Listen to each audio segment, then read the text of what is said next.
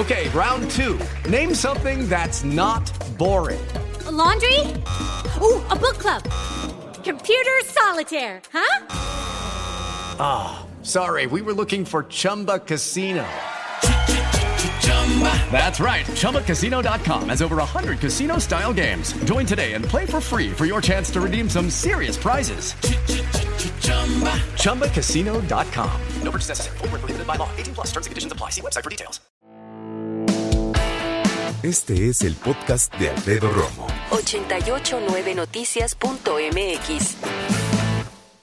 Vamos a platicar acerca de tu mascota y vamos a platicar acerca de cuando sales de vacaciones, de cuando tienes el derecho con la familia a visitar a la abuelita, al abuelito, al tío, al primo, al, al compadre, a quien tú quieras, un viaje de negocios que también puede ser. ¿Cuántos miembros componen tu familia? Y de esos que componen tu familia, ¿cuántos pueden quedarse de esos viajes? Y lo digo porque las mascotas se quedan solas. La médico veterinario zootecnista Berta Molnar, adiestradora, etóloga, está con nosotros. Berta, bienvenida otra vez. ¿Cómo estás? Muy bien, muchísimas gracias por la invitación. Al contrario, siempre bienvenida y aprendemos tanto de ti. Qué lindo, gracias. Eso de mandar los perritos, eh, los gatos a una pensión, Berta. Sí, es, es, es bien interesante porque, pues tú mencionaste partes agradables, ¿no? Vacaciones, celebraciones y tal. Y un hospitalazo. Claro, no. tienes toda Dices, razón. No hay opción. Un embarazo, Un ¿no? Cuando nace un bebé. Sí, se tiene que ir tres días o cinco días en lo que llega la familia a casa con el nuevo bulto. Pues, ¿Qué, qué onda, no? Es, o sea, sí necesitas una pensión en algún momento de la vida. Hay personas muy afortunadas que dicen, ah, pues mi perrito, este, no sé, Jazz, como se llama el mío, Ajá. se va a ir a quedar con mis papás. O con los papás de mi pareja, o lo va a cuidar mi compadre Eduardo, mi, ¿no? O sea, padrísimo. Padrísimo. Pero hay veces que ellos no pueden. Sí. O hay veces que yo creo que es más sano también pensar en una pensión, porque por lo menos en mi mente pienso que va a estar con otros perritos y socializar siempre es bueno. Por un lado, socializar va a ser bueno y por otro lado, el desprenderse y saber que vuelve le ayuda mucho a su estabilidad emocional. Un perro que va de pensión y regresa, yo lo que les digo es siempre vuelves campeón, siempre regresas. Y, y eso les hace mucho bien a los perros. Saber que me puedo desprender de mi manada, ponla como quieras, ¿no? De mi grupo social, lo que sea, y que voy a volver a casa. Eso les, les da mucha estabilidad. Al principio sí, el- al- es quiero hablar con mi abogado y tengo derecho a hacer una llamada, ¿no? Dicen es que es un canijo secuestro, ¿estás de acuerdo? Sí, claro, pues ellos no entienden, ¿verdad? ¿Cómo no que, cómo nada. que, cómo que, cómo que pensión? No. A ver, dime algo antes. Eh, de repente yo cuando agarro y saco una maleta, Jazz me da una mirada así. Y sí sabe, saben, pero sí saben. claro, yo tengo pacientes que me dicen, ven por el perro porque no podemos hacer las maletas. O sea, saca la maleta, el perro continuamente se mete a la maleta si está chiquito, ya no se le separa a la persona, lo ven así como salivando, este hijo de su, ya se va, ¿no?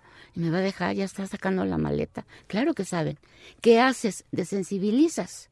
Vas a sacar y meter la maleta aleatoriamente Para que no sepan cuándo es. cuando va en serio. Dice, oye, tengo otras cosas más interesantes que hacer que sacar y guardar una maleta el resto de mi vida. No, yo lo entiendo, pero lo que estás haciendo es romperle ese comportamiento de base al perro. Chin, sacó la maleta, se va a ir. No, saqué la maleta, ni lo volteo a ver. Si lo veo que bosteza, que sacude la cabeza como signos de estrés, no le hago caso, no lo consuelo. Me voy a tomar un vaso de agua, regreso, guardo mi maleta, bye.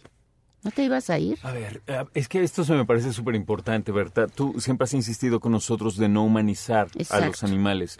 Y esto se me hace muy importante porque muchos dicen, a ver, espérame, pues no, no los humanizo y quieres que baje la maleta y suba la maleta y baje la... Es que, a ver, si tienes tiempo, aquellos que lo hacen, Claro. de dormirte con tu perro, ver la tele con tu perro, si inviertes tanto tiempo con él, ¿cómo no invertir No en puedes cosas bajar. que le van a dar paz? Es correcto. Y sobre todo que te van a dar paz a ti. Sí.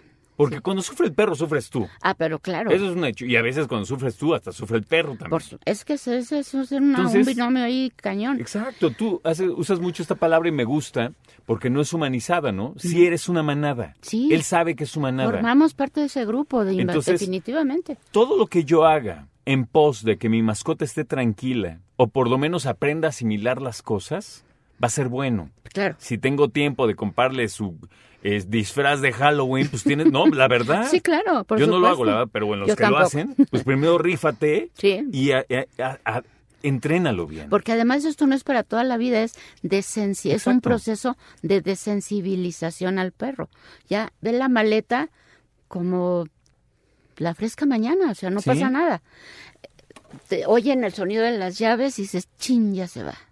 ¿Por qué? Porque ya sabe.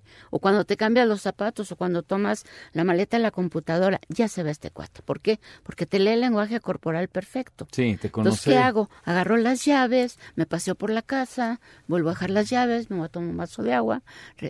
¿No te ibas a ir?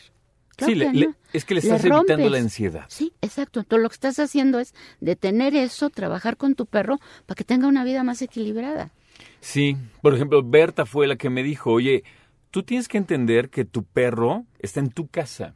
Así es. Cuando tú le digas que suba, sube, si no, no. No sube. Es Ahora, que siempre ejemplo, subimos. Ahorita no. Claro. Yo para salir a pasearlo, él sabe, desde que agarro mi casco de la bici, desde que le saco su chalequito, lo sabe y Por está feliz. supuesto. Pero él sabe ya que primero salgo yo. Y él se queda adentro, ¿eh? Ya lo sabe, ya lo entendió. Igual cuando regresamos de la bici y abro la puerta, primero entro yo y la bicicleta. Así es. ¿No? Y mis vecinos siempre se me quedan viendo con cara de, ¿por qué deja el perro fuera? Porque estoy yo entrando a mi territorio y atrás estoy invitando a mi mejor amigo. Exacto. Es tu amigo, eres bienvenido. Toda la A vida. donde yo te diga. Sí. Y, Y, si un día me voy con mi casco y mi bicicleta y tú te quedas, te quedas, compadre. Ahora, ¿cómo elegir a alguien que tenga una buena pensión? Muchos dicen yo cuido perros, Sí, ahora claro. muchos pasean perros. Sí. Está bien, Está bien. sí. pero debe haber unos que lo hagan mejor. Sí. Yo me, me voy mucho por el lado de que sea una persona que al perro lo vea con gusto, que perdón, que el perro lo vea con gusto a él. O sea, el perro no, no, no lo engañas. Entonces dices, es que no. Y yo he tenido perritos pensionados que se van así, te digo, como, no es justo, por favor, eh, que alguien me explique. Dices, pero de verdad que han llegado a dormir en mi recámara, por- porque dices, pobre, se la está pasando mal. Pero me voy mucho por el- la relación que se hace entre la persona y el perro. Que no sea, ah, sí, paso por su perro. No, no, no se llama perro, se llama Lucas y, y hace esto y es, tiene nombre y, y hay muchas veces apellido, ¿no? Este, les pido que vayan al corriente de vacunas, al corriente de desparasitación, Claro. para que estén protegidos con su alimento. Dice, si no es por no dárselo, es para no hacer variantes en su alimentación Es súper importante. y provocar diarreas mecánicas que no las necesito, menos si el perro va a presentar estados de ansiedad. Que me regalen, o- bueno, no que me regalen, yo no me la quedo, que me presten una toalla, una playera que tenga el olor de ustedes. Con eso me llevo el olor de la familia a mi, a mi pensión. Es como, como este, eh, este momento de paz en que le dices, esto es a donde perteneces. Sí, aquí está, el olor de tu manada, Claro. aquí está el olor de tu familia, ¿no? Dices, y ni siquiera tiene que dormir sobre la playera o sobre la toalla.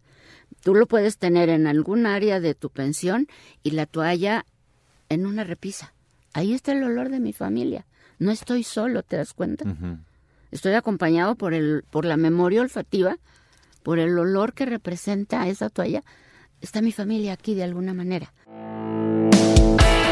Escucha a Alfredo Romo donde quieras, cuando quieras. El podcast de Alfredo Romo en 889noticias.mx.